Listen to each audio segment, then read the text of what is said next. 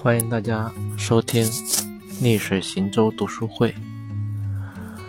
今天分享的书是《杀死一只知更鸟》。看完这本书，我突然升起一种使命感，想让你看见。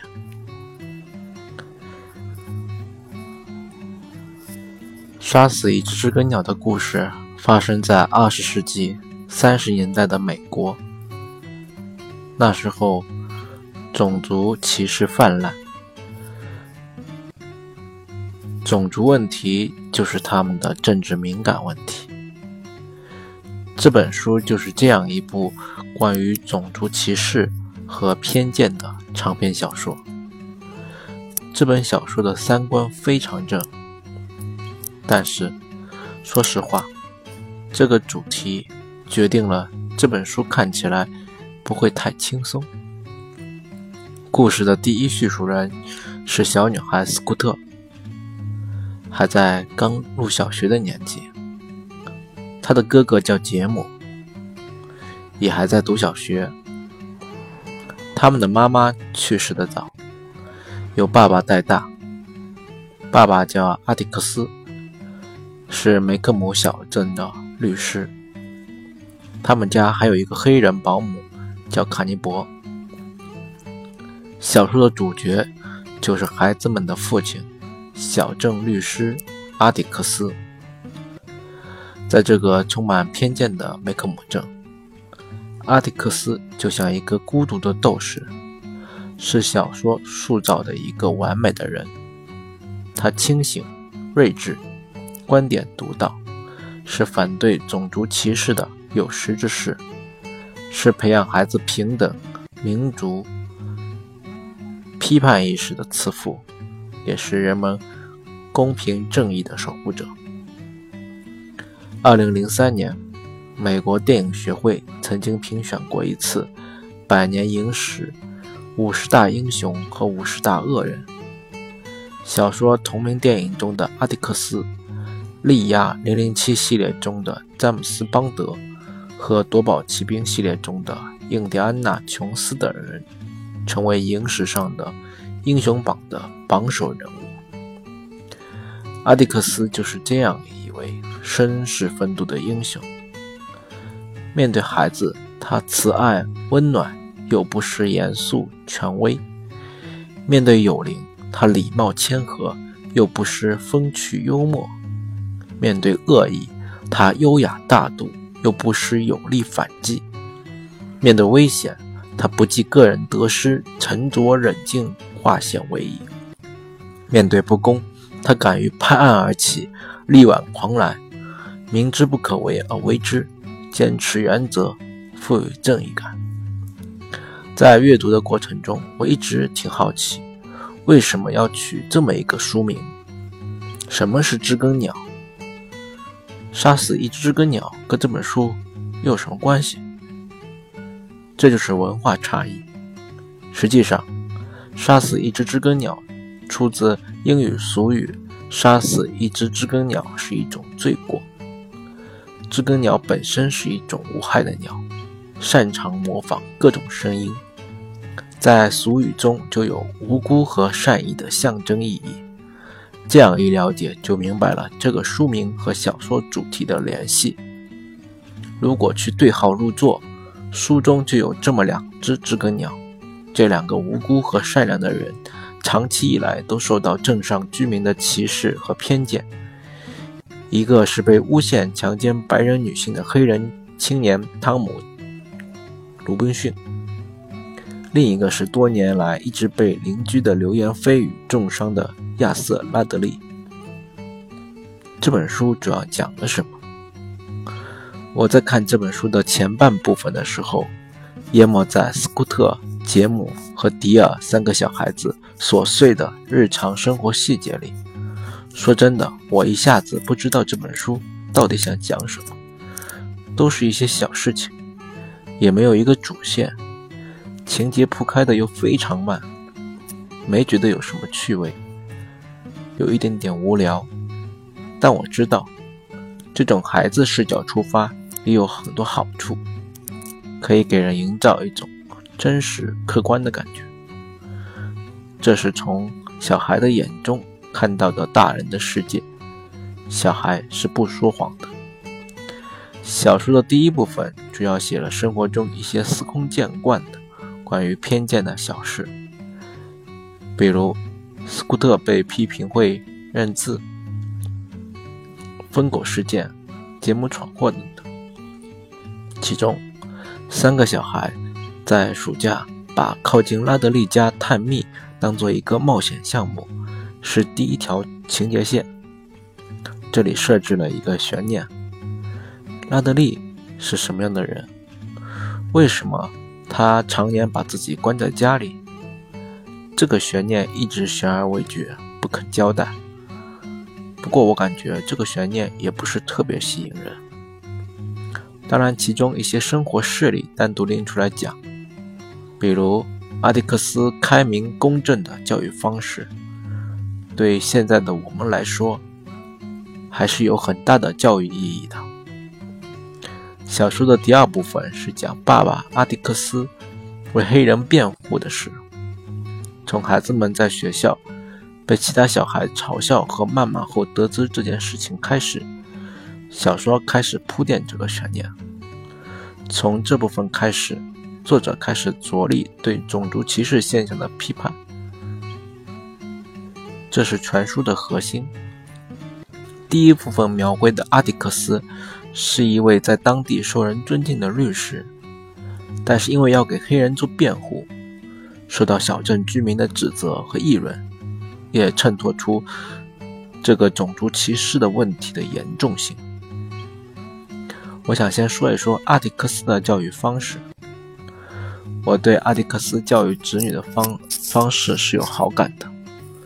当然，刚开始我还不适应，觉得斯库特和杰姆两兄妹好像挺没教养的。他们怎么可以直呼父亲的名字呢？现在知道，这是阿迪克斯灌输的平等意识。这个和放任自流、没有家教是完全不一样的两回事。事实上。两兄妹很能听从阿迪克斯的指导，如果心中有疑问，也会马上询问阿迪克斯。他们虽然是父亲和子女的关系，是教育和被教育的关系，但是他们在人格上是平等的。斯库特因为在学校里被人嘲笑和谩骂，情绪激动地跟人家打架。阿迪克斯说。要保持理智，不要和其他小孩计较。斯库特接受了，并努力做到。但是，随着小镇居民的议论越来越过分，甚至牵涉到其他的事情，各个节目也被激怒了，惹了一些麻烦。节目闯祸之后，阿迪克斯严肃地批评了他。并命令他去给杜博斯太太赔礼道歉。杰姆乖乖的去了，回来告诉阿迪克斯，杜博斯太太提出要他接下来的一个月里，每天下课后都给他念两小时的书。阿迪克斯说：“你就要去。”斯库特表达了对父亲的不理解。斯库特说：“他们认为你是错的。”还说。我们为什么要保持理智？我所见到的小朋友从来都不保持理智。阿迪克斯说：“别人是有疑问的权利的，但是我们没有做错。可能在对待良知这件事情上，只要良知过得去，是不必要遵从从众的原则的。我们应该有自己的独立思考，有自己的独立判断。”这种教育方式是我很向往的。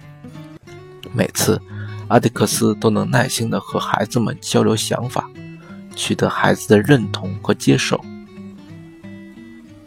等节目结束一个月的念书任务后，阿迪克斯告诉孩子们，杜博斯太太生了重病，马上就要死了。他说，他很欣赏欣赏杜博斯太太。因为杜博斯太太是一个很有原则的、有自己独立见解的老太太。她在临死前决心戒除吗啡毒瘾。这种明知不可为而为之，明知失败而言坚持的勇气和精神，阿提克斯认为杰姆有必要和杜博斯太太相处一下，向他学习。其实，这种明知不可为而为之，明知失败而言坚持的精神，也正是对阿迪克斯的一个注解。此外，还有一些小细节，比如。阿迪克斯和孩子们有约定，大家要互相尊重每个人的权权利和生活方式。书中，斯库特说，阿迪克斯吃完饭之后要有三十分钟看书读报的时间，他们不能去打扰。这种权威而又民主，同时注重培养子女公平正义感等公民素质的教育方式，让他们的亲子沟通很顺畅。亲子关系也很融洽。再说说传书的高潮——法庭辩论。从法庭辩论开始，情节忽然变得紧凑起来，开始变得吸引人。在审判之前，作者对陪审团进行了一个描写，反映出陪审员在审判前其实已经形成了一种很强的偏见。这个一方面说明。陪审团制度的设计是有一点问题的，另一方面也说明了种族歧视这个白人白人霸权意识根深蒂固。这个案件想要辩护成功，难度很大。阿迪克斯想要维护公平正义，需要面对的压力是巨大的。实际上，在法庭辩论过程中，在阿迪克斯的有力的辩护推理下。对读者来说，真相已经大白了。白人女性梅耶尤厄尔并没有被强奸，而是因为害怕自己去引诱黑人汤姆·鲁滨逊的事情败露，就反诬汤姆强奸了她。在那个年代，类似的案件并不少见。但凡是白人女性和黑人男性勾搭上却没有结果的，最后。必然是黑人男性被冠以强奸的罪名，而且在法庭辩论过程中，阿迪克斯也向陪审团还原出了原告尤厄尔一家和被告黑人汤姆各自的形象。白人女性梅耶尤厄尔一家生活在垃圾场旁边，依靠政府救济生活。然而，他的爸爸不思进取。平时游手好闲，嗜酒成性，酒后还喜欢家暴。大人的无赖和放任不管，也影响到他家的小孩。小孩们在学校里不交作业，长期旷课。老师了解到他们家的情况，也都没有办法。这还曾经让斯库特心里不平衡过。而黑人汤姆·鲁滨逊是一个长期受歧视和偏见，但仍然保持勤劳、诚实、善良等品质的青年形象。更形成强烈对比的是，黑人汤姆还是一个左手因工作原因截肢了的残疾人。就是这样一个残疾人，没有任何政府福利补贴，还能自食其力。并乐于帮助他人。白人尤厄尔家呢，四肢健全，却好吃懒做，还享有一些莫名其妙的特权。就是这么一个案情明朗到连旁听的孩子都能看清是非对错的案件，到了陪审团那里，还是变成了冤案。陪审团在犹豫不决了三个小时后。仍然判决了汤姆·鲁滨逊有罪。当听到这个判决结果的时候，杰姆非常气愤，脱口而出：“这不合理，这不公平。”这是作者借小孩之口，对种族歧视这一现象做了一番控诉。这应该是第一次，小说在此之前一直对歧视和偏见这个主题隐而不发，不表明立场，就算轻轻触碰一下，也会很快退出来，甚至还经常从小女孩斯库特的角度对这种偏见表示认可，让人看得十分难受。现在，终于在法庭辩论一节，作者借阿迪克斯。酣畅淋漓地表达了自己的立场，同时让杰姆气愤地大叫：“这不合理，这不公平！”把小说的主题点亮。最后说说结局：汤姆·罗宾逊明明是在帮助别人，却被反诬成强奸犯，他的结局就是一场悲剧。汤姆·罗宾逊因为感到绝望，想到越狱。在越狱时身中十几枪，被坚决的打死。第一只彻彻底底无辜和善良的知更鸟就这样被杀死了。然而，那个心胸狭窄的卑鄙小人尤厄尔还是不满足于诬陷得逞，对为黑人辩护的阿迪克斯一家怀恨在心，蓄意报复。他不仅在汤姆过世后。跑到汤姆家门口对阿迪克斯吐口水，还在杰姆和斯库特演出回家的路上伏击这两个小孩。在这次夜袭事件中，铺垫了很久的那位一直饱受歧视的亚瑟·拉德利终于出场了。亚瑟救下了这两个孩子，尤尔意外死亡，得到了他咎由自取的惩罚。读者终于一泄心头之愤。这时候问题来了：这个丑恶的白人的死亡，要让谁来负责呢？汤姆这一只知更鸟已经被杀死了，难道还要继续杀死亚瑟·拉德利这只知更鸟吗？现在我们可以说，种族歧视已成为过去式了。但这本小说仍能引发人们对生活中普遍存在的偏见现象进行思考。不过，要杜绝贴标签、消除偏见，这是很难做到的。像现在市面上还很流行一种伪心理学，就很喜欢给人贴标签，然而受众还很多。根据心理学的研究，偏见也是一种普遍现象，虽然。我们并不想承认。我想，其实如果能意识到自己可能在某些方面产生了某种偏见，然而力图谨慎、公正的再重新看待原来的人和事，已经是很有意义的事情了。写到最后，我突然升起一种使命感，觉得应该把这本书让更多的人看到。